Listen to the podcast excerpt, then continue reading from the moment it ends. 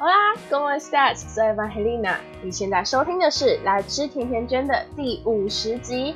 You're now listening to the 50th episode of Eat Donut with Eva, oficial tengo cincuenta episodio de podcast。会做自己的原因，就是想要庆祝我做 podcast 已经五个月了。在八月二十五号的时候，是我正式做 podcast 第五个月。那这是我第二坚持久的兴趣。我第一个坚持很久的兴趣是英语辩论，到目前为止已经是五年了。那其实我一直觉得英语辩论对我来说是一个很重要的兴趣。我从来没有想过在这个之外，我还会再开辟另外一个新的战场。我一直以为说英语辩论就是我唯一一个可能比较擅长的东西了。那没想到我会发展出 podcast 这个兴趣。虽然说一开始我是为了逃避准备统测而开始这个节目，但是做到后来我也越来越有心得。尽管到目前为止我还不能算是一个成功的 podcaster，就是流量啊，或者是粉丝经营等等这些方面，我都比不上其他的 podcaster。我还是做得很开心，知道有听众在听我说话，也知道其实我还是有一定的影响力，在我说的话上面还是有一定的影响力。这集呢，我们我来跟大家反省一下自己这五个月以来能呃有什么能够改进的地方，以及能够做得更好的地方。同时呢，我也会跟大家宣布接下来节目的走向为何。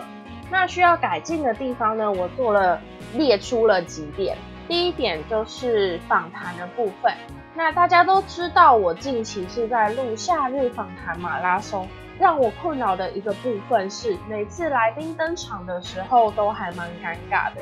虽然事前我都会跟来宾聊一下天，比如说我在跟酒精大写 A 的 IA 录音之前，其实我们聊了蛮长一段时间，虽然是闲聊，就是我正式邀请他进来节目，正式介绍他的时候。可能我们那个 tempo 没有抓好，那他就进来的有一点晚。我觉得很多时候都是这样子，所以后来我在跟我的来宾介绍的时候，我就会跟他们说，哦，那我等一下讲完我自己有的那些 Hola，como estás？I am Evangelina 之后，你大概在哪一个点可以切进来这样子。我觉得到后期会有做的比较好，只是我自己还是会很尴尬，我就会说。哎，怎么每次都这么尬？这个部分其实应该要剪掉，应该不要让听众觉得说，哦，好像我为什么讲话这么尴尬，然后我很不会接待来宾。我想要在接下来的新的一季，就是在五十集之后，再做个几集之后，夏日访谈访谈马拉松之后，我就会进结束第一季目前的这一些集数，进行新的 SOP。比如说，在邀请来宾的时候，我可能会再跟他们多做一些事前准备。我目前有做的事前准备是，第一个就是联络来宾嘛。那因为基本上大部分的来宾都是我的朋友，所以在联络上面没有什么很大的困难。反倒是在联络那些比较不熟的人，比如说 Bob，来自深夜马戏团的 Bob，别的节目的 Podcaster 嘛，所以在邀请他的时候，其实我还蛮忐忑的，因为我不是很擅长这种事情。我所接受到的训练是要以很正式的方式，把把邀请的原因啊、邀请的一些东西细节都讲得很清楚。但是我在邀请 Bob 的时候，其实好像没有这么。这么正式，虽然可能对方会觉得没有关系，可是其实我自己还是觉得说，那我是不是应该要语速做得更好一点？再来邀请完之后，第二个步骤就是写 outline 嘛。那不是每一位朋友跟我都有做 outline，有时候我们是很临时的，在开录前闲聊的时候才会做一些笔记，然后。可能有时候就会脱轨，但大部分时候，我觉得我在跟 Bob 合作的时候，我的 online 是做的还可以的，至少就是让人家可以看得懂的。他有问题的时候，他也会问我，但他是没有问题啊。如果有问题的话，我也是会很尽量的去回答对方。对，目前我做得到就是这两点做的比较，第一点做的没有那么好，然后第二点我自认我做的还可以。那希望新的一季我在邀请来宾的时候。我可以做得更好。我觉得在这一季的夏日访谈马拉松当中，聊感情的部分可能有一点点太多了。我希望在下一季的时候可以有新的突破。我好像做了七八集吧，然后至少有两三集都是在谈感情。那我希望下一季可以有更多元的一些主题。因为当初我会想要做夏日访谈马拉松的原因，就是因为身边的朋友有很多的故事可以讲，每个人的故事都不一样。其实我我也没有办法去强迫说，就是到呃他们不去讲感情这件事情。只是如果有更多元的话题的话，我也觉得很开心。然后我也希望在下一季我可以尝试努力跟更多 podcaster 合作。在前几天我在吃晚餐的时候，我有听到靠北丁丁他。去参加高雄的聚会的一些心得感想。那其中有一点，我觉得他分享到了，就是当你在邀请来宾的时候，就是你一直在访谈他们，一直在访谈他们，那你节目的重心就是放在他们的故事上面。那你本身这个主持人，身为邀请其他人来节目这个人，你本身这个人是有什么价值？就是我听到他分享他对这个的看法，我其实。也还蛮认同的，因为其实大部分的时候我都是做单口嘛，只有我在跟我在做夏日访谈马拉松，或者是我临时起意找 Estella 录音的时候，我才会有超过一位以上的人人在单集节目里面。那我可以很明显的注意到，当我自己在做节目的时候，可能我讲的话题并不是那么的吸引人，因为毕竟这个节目有点像是我日记，我不像其他人一样有一个。很清楚定位，我不像吃宵夜造口业一样，比较常在讲别人坏话，或者是帮别人解决烦恼。我也不像一些可能跟性别教育有关的，或者是是倡导性别平等之类的一些 podcast，也不像法律专门的，也不是其他有的没的，就是讲讲白一点，我。就是一个真的完全很闲聊型的 podcaster，我没有一个完全的走向，那我觉得这是我一个很致命的缺点，因为如果你没有一个频道，没有一个走向，你你这个节目没有一个走向的话，很容易大家就会走马看花，也看不清楚重点在哪里，然后你的品牌的标志就会不够明显。但我也觉得这就是我的特色，因为我可以讲的话题很多。目前来说，我有好几个系列嘛。如果你有点进去我的播放清单，你就会看到，除了夏日访谈马拉松之外，我还有闲聊的系列，那会有也有严肃的聊一些话题，通常是比较跟我相关的一些话题，然后还有。我去交换学生的经历，以及可能 Netflix 看什么，还有 unpopular opinion 这些，对，所以我觉得听完他的分享之后，我很认真在思考我这个节目的定位在哪里，还有我的价值在哪里。第二个缺点，我觉得应该要改进的部分是我没有固定的更新时间。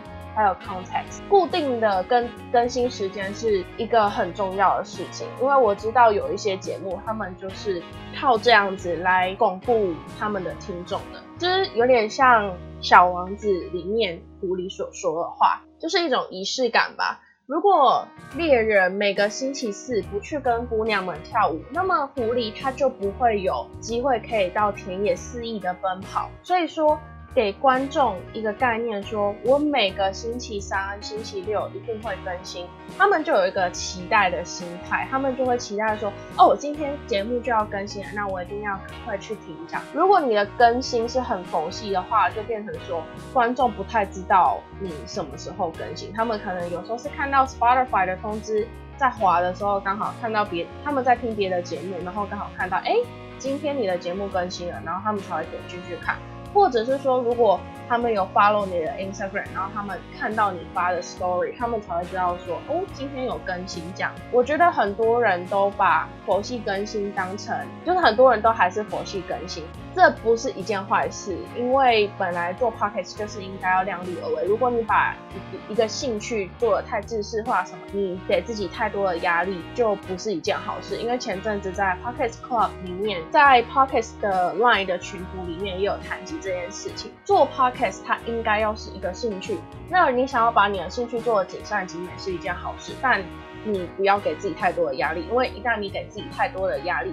兴趣就不会是一件有趣的事情。另外一方面，我没有固定更新的时间，是因为其实这一阵子我的状况，心理状况一直都蛮不好的，有好几次 breakdown，然后也恐慌之类的。然后我现在就是有固定要在固定在看身心科。所以我在吃药控制，目前为止还是没有一个固定的更新时间嘛。第一季结正式结束之后，我就会看开学之后我的课表是怎么排的，来做一个固定更新时间的调整。再来是关于 context 的部分，其实我原本是不会写 online 的，原本我是不会写一些重点提示的，在录开录的前。十集吧，我几乎都没有在做一些，都没有在写东西。我也因为那时候是用手机录音，所以我那时候就是一直暂停，我的手机就会一直暂停，然后我就会想说，我等一下要讲什么，我等一下要讲什么好，然后我停顿完，想完我下一段要讲什么之后，我才会再继续把它继续再写，继续再讲下去，再把那个暂停键。弄掉，然后再继续讲下去，但这很不好，因为你有时候可能就是直接忘记说，哦，你上一句是讲什么东西。现在是用电脑录音，那我是虽然说很多人是用远远距离的时候，他们才会才会用 ZenCaster，可是现在我就是用 ZenCaster，因为它能够保证。我的环境音降的比较低，音质也还不错。用 ZenCaster 之后，我的音质有比较高的跃进。之前用手机录的时候，一直到二十几集，我都还是用手机录吧。然后那时候就是音质有时候忽好忽坏，我就觉得很受不了。而且有时候我不会插耳机，我就直接用外放的手机录这样子。你可以很明显的听得出来，前面跟后面的音质应该是差蛮原本不会写 online，一直到后来我开始慢慢做一些需要资讯的主题，比如说我在做 feminism，就是跟女女权主义相关的主题，或者是我那一集讲了吃素的那一集，我就多多少少都有做一些功课，然后开了好几个网站在查资料。因为这个时候我就觉得说，传递正确的资讯是一种责任。既然你要做节目，既然你要说话，那你就要讲对的事情，你不能把话讲错，然后来误导别人。因为你的听众在某某一程度上面是还蛮信任你的。如果你滥用他们对你的信任而去乱讲话的话，是一件很不道德的事情。那再来就是剪辑收音方面。其实我之前都不太会把一些龙年赘字剪掉，也不太知道什么剪辑技巧。我就是录完音之后，把背景音乐复制贴上，复制贴上之后直接上传。那大概到第三十集的时候，我的音质开始比较稳定，因为我开始使用 Zencaster。那到第四十五集，就是最近几集之后，我才开始慢慢细剪。所谓细剪，就是我开始把那就是。然后之类有的没的词，这些龙言赘字，慢慢的把那些轴打开，一个一个慢慢剪掉。那我现在目前还在探索当中，我觉得练习是一件很重要的事情。可能我之之后会把一些音档重剪也说不定，但或者是我从第二季开始会在全部都做细剪的动作。开始细剪之后，我才发现其实这是一件很难的事情，因为你话连的太太黏了。你可能在做细剪的时候，那要把容颜赘字剪掉，可是你会不小心剪到前后一点点的地方，然后这样子接剪接起来的时候就会不太自然。尽量做到接话的时候很自然，也不要让音量忽大忽小，这是需要一定的技巧的。再加上其实有可能有时候你觉得你已经剪了很久，你已经剪了很大一段，实际上你只是剪了你音档的可能三分之一而已。细剪真的是一份很难的工作，可能如果你要细剪的话，我目前为止节目的长度都是落在二十分钟左右。那二十分钟的音档，我剪的话大概要一个小时。如果是跟别人做访谈的话，一个小时的音档我大概要剪三个小时，剪到后来真的还蛮崩溃的。那片头的部分的话。我之前一开始都会做渐入，就是把我的背景音乐渐入，因为我的背景音乐还蛮大声。但后来我的我发现效果好像不是这么的好，所以我现在还在做摸索。再来就是我最觉得自己需要改进的地方，就是社群经营方面。第一开始的时候，其实我是没有给大家时间线的，我没有跟大家说哦，我第几分钟开始我的节目会讲什么。就像假如说这个节目这一集，我说的是我需要改进的地方，那我列了好几点嘛。第一点是夏日访谈马拉松，第二点是。我没有固定的更新时间。第三点是收剪辑收音方面的问题。通常我应该要在时间线上面跟大家说，哦，我第几分钟在讲这些东西。那我一开始是没有做的。后来 First Story 新增这个功能之后，我反而没有用，因为我觉得好麻烦、好累，而且我觉得给听众选择跳来跳去，好像也不是一件好事。我就有听到 Simon 在。抱怨吃宵夜造口业的时梦，他在抱怨说：“我的整集节目都应该要是精华，你应该要从头到尾把它听完啊！为什么你要去选说哦，我只只选自己想要听的片段来听？那我做这个节目的意义在哪里？”再来就是我的 show note，我一开始 show note 没有打很多东西，但我现在就有把它制式化，有我的个人网站，因为 First Story 后来有新增了一个个人网站的功能，那我就新增个人网站。的网址加上我的邀请码，因为你只要邀请你的朋友来到 First Story 的话，他输入你的推荐码，你们你跟你的朋友就都可以得到 First Story First Story 给你们的五十元。然后还有我的语音信箱，因为 First Story 后来也新增了语音信箱的功能。再来就是我的抖内的网址，大概这四个，我现在已经把。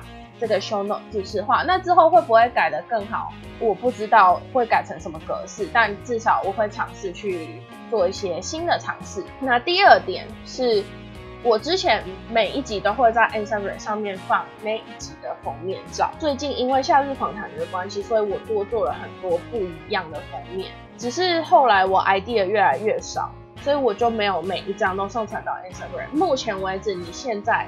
在我的账号上面可以看到的，只有 Eat Donuts with Eva 的那一张封面图而已，其他都没有，我都把它隐藏起来了，因为我想要把版面弄得更干净一点，然后可能只有合作的时候，或者是我开了新系列的时候，我才会再新增照片上去，所以最近你们可能会。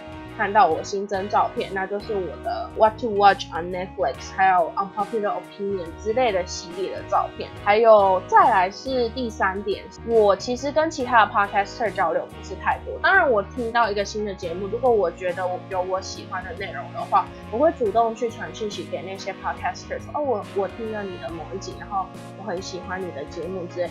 但其实我真的。很少热络的去跟人家互动，然后在 podcaster 界认识的人也不是太多，所以这一次我才参加了一个串流的活动。那这个活动之后就会推出了，所以我之后就会留到之后再讲。再来是第四点，跟听众的互动。其实我有时候一开始我很少会在我的 Instagram 的账号上面发现实动态，那我后来就把它。弄得生活化一点，就是想要跟我的听众互动。虽然我很常在 Instagram 上面，不管是个人的还是 Eat Donuts with Eva 的，我都放蛮多废废的东西。但是我就觉得可以跟听众互动是一件好事。不过我其实还蛮少收到节目关有关于节目的回馈。如果我问我身边的朋友，他们会说。哦，我觉得蛮好的啊，然后通常这个时候我就会觉得很生气，一个节目怎么可能都没有缺点呢？是不是？我就是想要听到那种很 straightforward 的 opinion，很想要听到说，哦，你你觉得我的节目应该要怎么改进？因为你看我自己在列反省的时候，我都可以列出这么多点了，那以一个听众来说，怎么会没有没有什么想法呢？对不对？那所以我很希望，很希望大家多多给我回馈，或者是大家有什么烦恼也都可以跟我说，很希望得到大大家的 feedback。然后我有时候会在我的现实动态里面给予一些投票，可能不是很多人投，那我也希望大家可以多多表达自己的意见。不知道你们是不是喜欢这种互动方式，都可以跟我说。在夏日访谈结束之后，我就会结束第一集的制作。那随着 First Story 一些新功能的发展，我也可能会对我的 SOP 做出做出更改。以上呢，就是我对我自己觉得我在前四十九集可以再做一些改进的地方。可能在第二季的时候，我会更新我的 logo 也说不定。在片头的部分，Hola, ¿cómo estás? Soy Evangelina. Welcome back to 来吃甜甜圈。这个部分说不定我也会做一些口头上面的更改，因为我觉得这也是增加你的听众的粘着度的一部分。就像奔山野狼，他们都会说。呃，Hello，大家好，这里是陪你什么什么什么的好朋友，奔山野狼阿拉塞罗，然后他们就是有一个固定的开头。当我每一次听到这里是陪你什么什么什么的好朋友的时候，我就会想到，哎，那就是奔山野狼的开头，哎，这样之后。不不一定，我可能就会做对我的片头做一些更改，而且其实我觉得很多很多人并不知道我的片头是有呃，应该说很多人不太会念我的片头，可能印象没有那么深，是因为我用了三种语言，是西班牙文、中文，然后还有英文，就跟我刚刚的片头一样。那是因为我个人是复修西班牙文的，然后我想要在日常生活中再继续使用我的西班牙文，所以有时候我会在节目里面多多少少提到这个东西。那系列的部分，Unpopular Opinion 跟 What to Watch on Netflix 会持续的进行，或许会有新的系列，比如说 Share My So 啊 My Life Story。我或者是 share my life in campus of studying interpretation and translation，因为我最近进入了一个新的系，我申请完二季之后，现在是正式的翻译系的学生，我可能就会分享说我在口笔译上面的学习是怎么样的，因为老实说，我对这一科系已经有很很久的憧憬了。那我希望可以帮助到一些想要念翻译系的人，虽然很多人都会说，我翻译系很快就会被取代，所以人工智慧 AI 的发展，翻译系总有一天会被取代。但我觉得翻译系它并不是你们想的那么简单，所以我觉得我也可以录一些东西来解除大家的迷思。那就是这样子，今天的节目就差不多到这边了。如果你听完这集之后想要跟我说什么，都可以在这集的 first story 下面留言，或者是找到我的 Instagram 账号 e donuts with Eva。那你也可以看到我在社群经营上面有多加了一个 link tree，可以点开之后就可以通往其他的除了 Spotify 以外之外的聆听的连接这样子。因为我知道有一些国家他们是不支援 Spotify 的，比如说韩国，所以我在跟考文合作的时候。我是把 Google Podcast 跟 Apple Podcast 的连接传给他的。那如果你觉得直接小盒子我太过赤裸的话，你也可以直接写信写信到我的 email edonuts with eva at gmail.com。那今天的节目就到这边喽，谢谢大家。